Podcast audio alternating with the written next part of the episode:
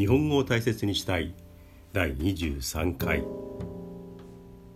日頃抱いている疑問味わう感動怒りや不満をできるだけ丁寧な正しい日本語で話します。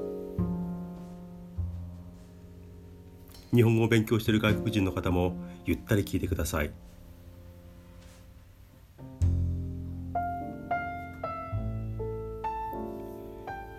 冒頭でしたくはない振り返りと反省やはり、えー、今回もあります。前回の22回目太った人についての話をしていますがやっぱりあの人の体型云々についてしゃべるっていうのが感じが良くないですね、えー、すいません反省しております。それからこれはもうはっきりとした間違いです。出雲大社正式には出雲社というそうですが、まあ、通称で言わせていただいて出雲大社。これは三門をって僕私言いましたがやはりあれはね大鳥居鳥居ですよね。鳥居をくぐってで参道が砂利道と砂利の敷地が敷き詰められているっていうふうに言いましたが立派な石畳ですよね。綺麗な石畳。明治神宮のあの砂利と勘違いしてしまいました。申し訳ありません。あの盛んに神社の話をしていますが特に神社マニアでも何でもありません。まあ、60年も生きていればいろんな神社に行くので、まあ、勝手に自分の中でランク付け好き嫌いをつけているだけで1位が文句だし出雲大社、まあ、ご利益をねいただいたんで出雲大社。2番目が神奈川県の寒川神社。3番目が去年行った鹿児島県の霧島神宮。ここはねなかなか行くのは結構大変な山の奥の方にありますが、えー、雰囲気ありました。3番手に来ますね。4番目が箱根あの箱根神社。あの古びた石の階段急な階段を登っていく両サイドのあの杉の杉の見事さ。いつもこう抱きかかえるようにして両手をこういっぱいに広げて、え、幹のところで手を当ててパワーをもらっております。あの階段もうん年配者は登れないですね。横の駐車場からだと坂道階段じゃないところルートがありますがかなり厳しい階段ですね。4番目が箱根神社。近所の神社も結構好きな神社が23箇所あります。残念ながら川崎大師鶴岡八幡宮こういったあの人気神社は私の中では上位の方にはランクされておりません。さて冒頭長かったですね。今回は不思議なこといくつかお話ししようと思います。もちろん私が考えて不思議だなと思うことです。正直に言うともう不思議だなと思うことはたくさんあります。特にいろんなことにまあ疑問というか不思議な不思議だなと思ってしまうタイプのようでたくさんあります。その中から少しだけお話しします。えっ、ー、と皆さんのご近所にはあのスーパーのまあ、安売りというか名前も有名ですよね。ドン・キホーテあるでしょうか。あ行ったことがあるっていう人は結構多いと思います。ハワイなどにもありますよね、かなり有名なハワイでのドンキになります。あれは圧縮陳列。もう山のようにしてこう陳列する。圧縮するようにして並べるっていうのが店のポリシーとしてあるようです、まあ、消防法上などは一応クリアしてるとは思うんですが独特の陳列方法。え、初めて行った時に今よりも陳列方法が圧縮されていましたからもう迷路のようになっていてこれは入ったはいいけど戻るのも大変だしこの先どこまで行ったらどう出られるんだろうなと思った記憶があります。あのドン・キホーテ。名前の由来はスペインの、えー、セルバンテス。という人が書いた有名な小説「ドン・キホーテ」あの主人公の名前から取っているそうです。あの生き方とか立ち向かっていく姿それに感銘を受けて創業者がドン・キホーテから名前をもらったそうです。うんそうなんだというところですよね。あのドン・キホーテの、えー、在庫管理ってどうなってるのかなってねもう素人ですけれどももう全く、うん、わけわかんないんですがこれ管理どうなって計算上どうなってんのかなって結構思います。行くたんびにこうスペースを任せられるんだそうですね。あれは。各スタッフが任せられたスペースでいろんなものを陳列して、えー、売り上げを上げていくっていう方式だというふうに聞いていますが裏側の倉庫はどうなってるかわからないしどういうふうにコンピューターとかいろんな管理されているのか全くわからないんですがこの値引きとか商品の入れ替えとか頻繁にやっていてこれはっちり管理できているっていうのはドン・キホーテすごいなと逆に思ってしまいます。あの陳列方法とドン・キホーテすごいな。私の中では結構不思議だなという、えー、ランキングでは上位の方に来ますドン・キホーテ。大きなお世話ですよね。もし関係者の方聞いていたら申し訳ないです。単にそう感じるだけということなんです。そのドンキについて言うと今は多分なくなりました。23年前までと記憶していますがレジの横に1円玉が入った箱があってえっ、ー、と端数ねあの何円5円以下とかねあの端数が細かいのが出たらそこから1円玉をつまんで使っていいですよっていうシステムがありました。あの私ちょっとそういうことなかなかできない方なんですよ。こんだけみんなもやってるしシステムなんだからっていうんでそこから取ろうとしたらすいません。だから1,000円以上の方が2,000円以上お買い上げの方だけが使えるんですって。あなそりゃそうですよね。54円のものを買うやつがそこから4円持ってったらやばいですよねと思って、まあ、諦めたんですがそういうふうに端数の1円玉をお使いくださいっていうことを、うん、数年前までやっていましたからね。すごいなドン・キホーテ。それも不思議の一つになります。1円玉ご自由にもうねおっというくらいの私の中では驚きでした。それからスーパー関連で言わせていただいちゃうとあの近所のスーパーでもどこでも行くとあこんなもの売ってるんだ。これは俺は絶対に買わない。でも売られている。ちゃんとそれを置く場所のスペースを、えー、その店は確保している。ということは誰かが買うという買ったという売れるだろうっていうデータがあるんですよね。それにしてもこれを買うっていうのはどうかなっていうものが並んでいたりします。でレジに行ったらあこの人買ってる。あ買う人いたんだってびっくりすることがあります。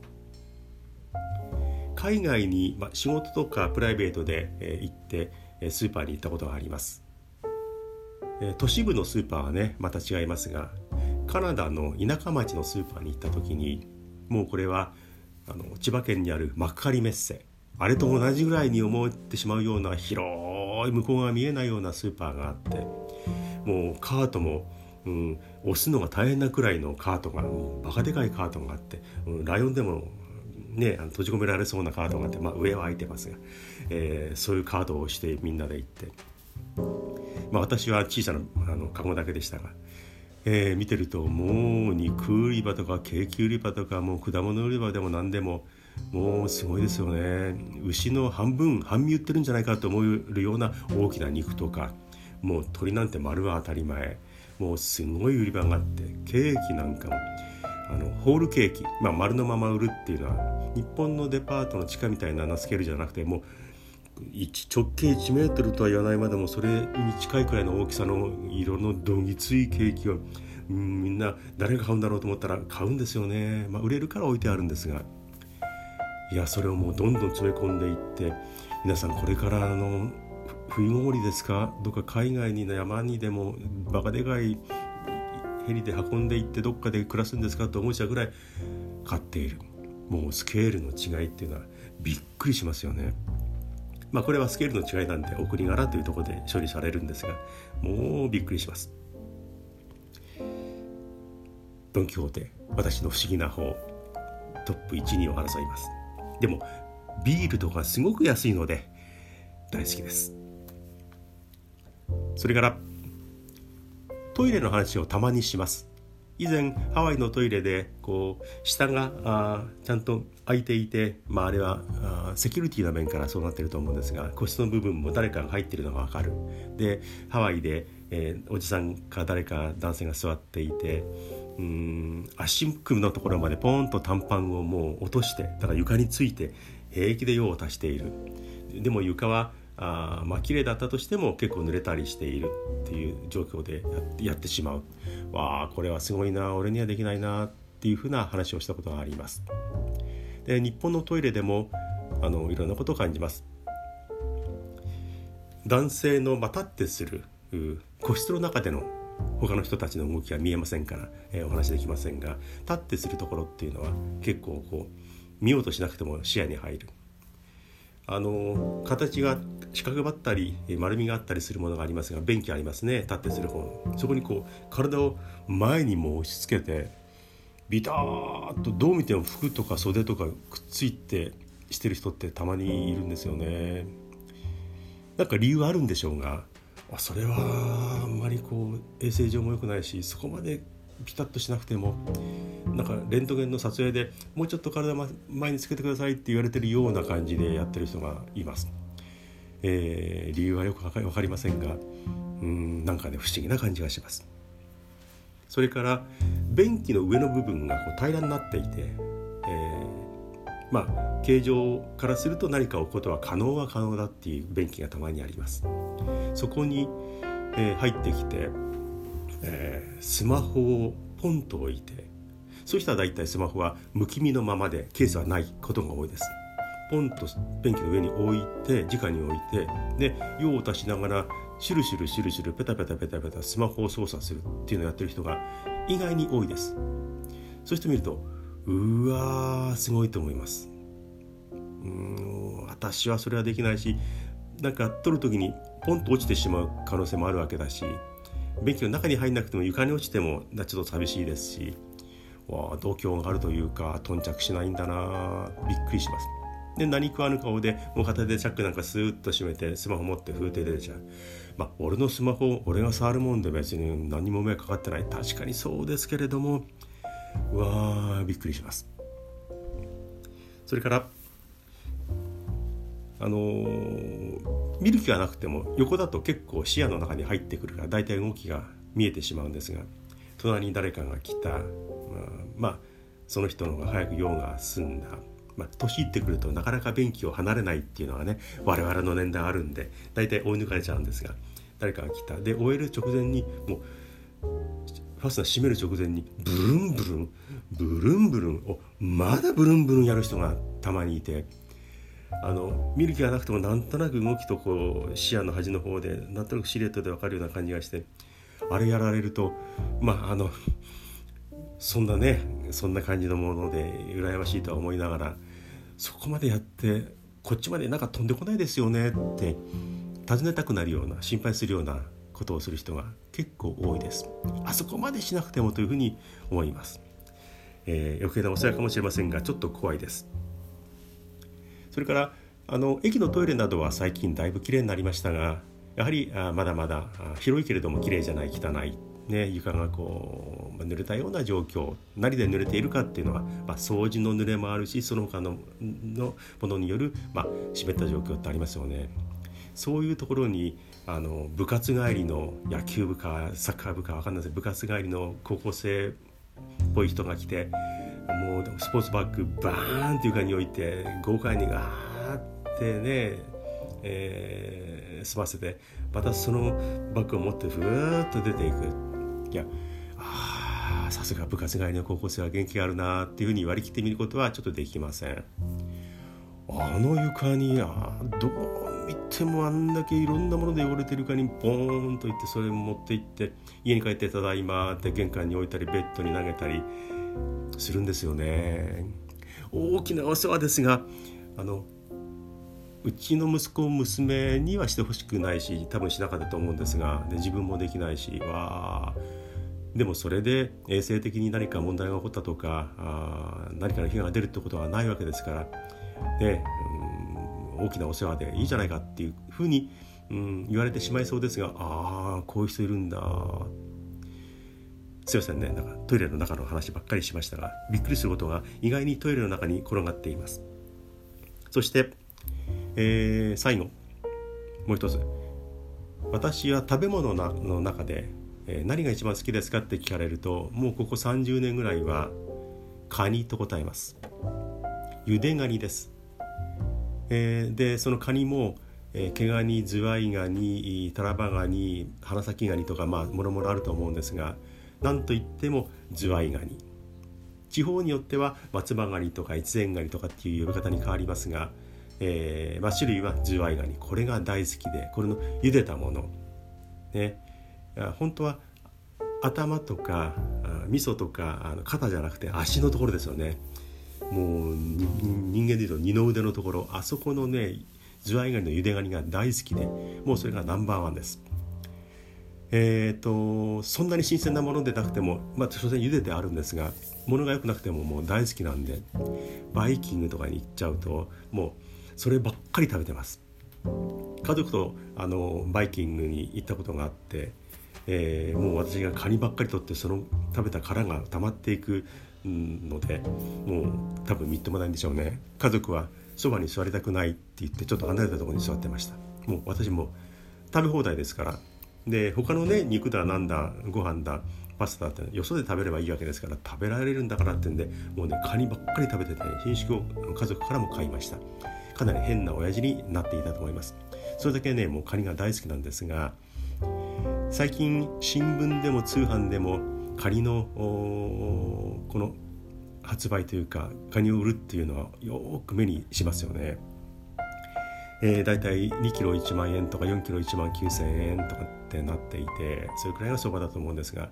えー、肩すき肉なんとかでむき身のなんとかあ剥いてあるんだもう解凍したらそのまま食えるんだとかっていろいろ考えながら見ていてあ買いたいな買いたいなでもやっぱり実際物を見ないとななんかいろいろ悩んでいるんですがその一方でこんなにいろんなホテルのバイキング食べ放題のカニがある。で通販でもバンバン制限なく多分1人何箱以上はダメですなんてこともないですよね。で新聞とか広告でももうどんどん売れている発売されている。カニってそんなにいっぱいどこにいるのかなって私思います。資源がどうとかねあのクジラがどうとかとか物が何かなくなっているとかマグロが減ってるって話は聞きますがカニが危ないって全然聞かないですよね。あんなに食べ放題ホテルのバイキング通販、えー、いろんな広告ものでやっていてそろそろカニが危ないので今食べないともう食べられなくなりますとか、えー、漁獲割当てっていうのは日本の日本海側とかねそういったちゃんとしたところではあの割合がきっとあって制限があるんですがその他の海外でのものって多分よく分かりませんがないようなもんじゃないでしょうかきっと。だ本当にどこで取れたカニか分かりませんがいつまでもどのシーズンでもこういうのがあるっていうのは不思議ですよね。カニ大好きな私にとっては非常にありがたいんですがカニはどこにそんなにいっぱいいて誰がどう取っていてうーん不思議だもしかしたらもうカニ発販売されるような形でカニがどっかで作られているんじゃないかなっていうふうに思ってってしまうくらいの不思議さがあります。ね、あの資源がないからもうダメですよ。なくなっちゃいますよ。カニ食べられませんよって言われるのは非常に怖いんですがそうじゃなくてどんどんこんなにもうカニが世の中にあふれる、まあ、日本が一番だと思いますが、えー、海外はそんなに食べないと思うんですが。あ本当に不思議です。ありがたいんですがこのカニすごく不思議です。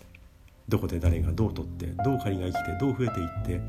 えー、不思議ですよね。でもカニ大好きです。えー、ガチャガチャガチャガチャ喋ってきました。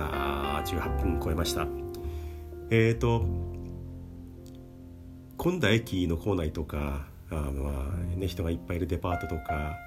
野球場とか人がこうわんさかいる中で自分もたまにそういうとこにまあ身を置くわけですよね。で考えてみるとあそこにいる人のことは私は何も知らない。で向こうもこっちを知らない。でもお互いに知り合いがいて家に帰れば誰かがいて、えー、親戚がいて親がいて子供がいてで好きなテレビを見たり、えー、好きなものを食べたり全く知らない世界で生きてる人が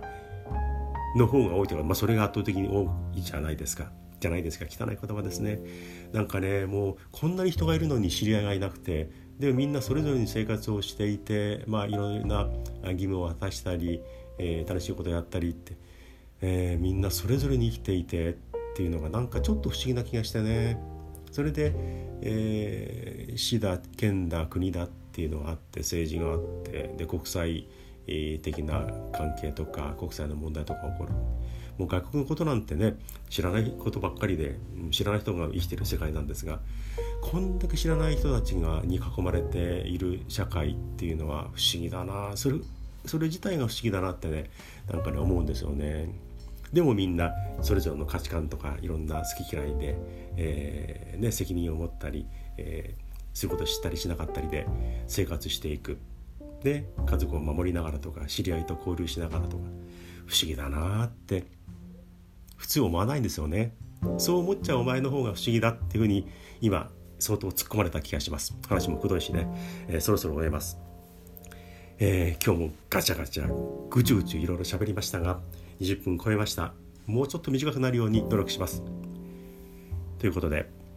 今回はこの辺で失礼します。聞いてくれて長いのを聞いてくれて本当にありがとうございます。心から感謝します。では To be continued.